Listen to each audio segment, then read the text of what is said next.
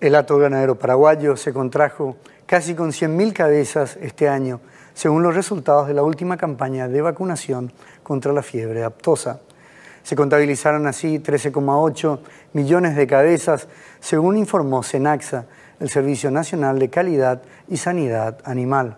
La intensa y extendida sequía que afectó a la producción ganadera paraguaya en el último año determinó la necesidad de aliviar los campos.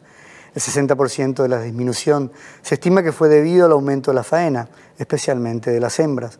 En el año 2020, solo en frigoríficos, se faenaron 1,8 millones de bovinos, un 5,6% más que en el año 2019 mientras que el 35 a 40% responde al golpe de la sequía que repercutió en menos cantidad de terneros.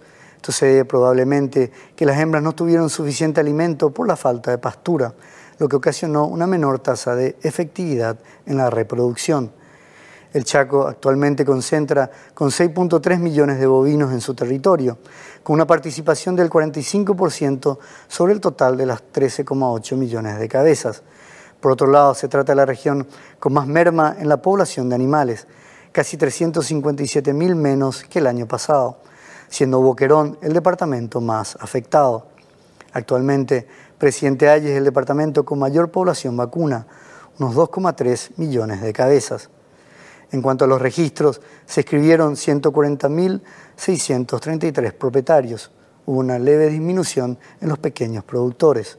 La campaña de vacunación contra la fiebre aftosa y la brucelosis es un claro signo del compromiso entre el sector privado y el sector público, como respuesta ante una crisis que amenazó y desestabilizó en su momento a la ganadería paraguaya.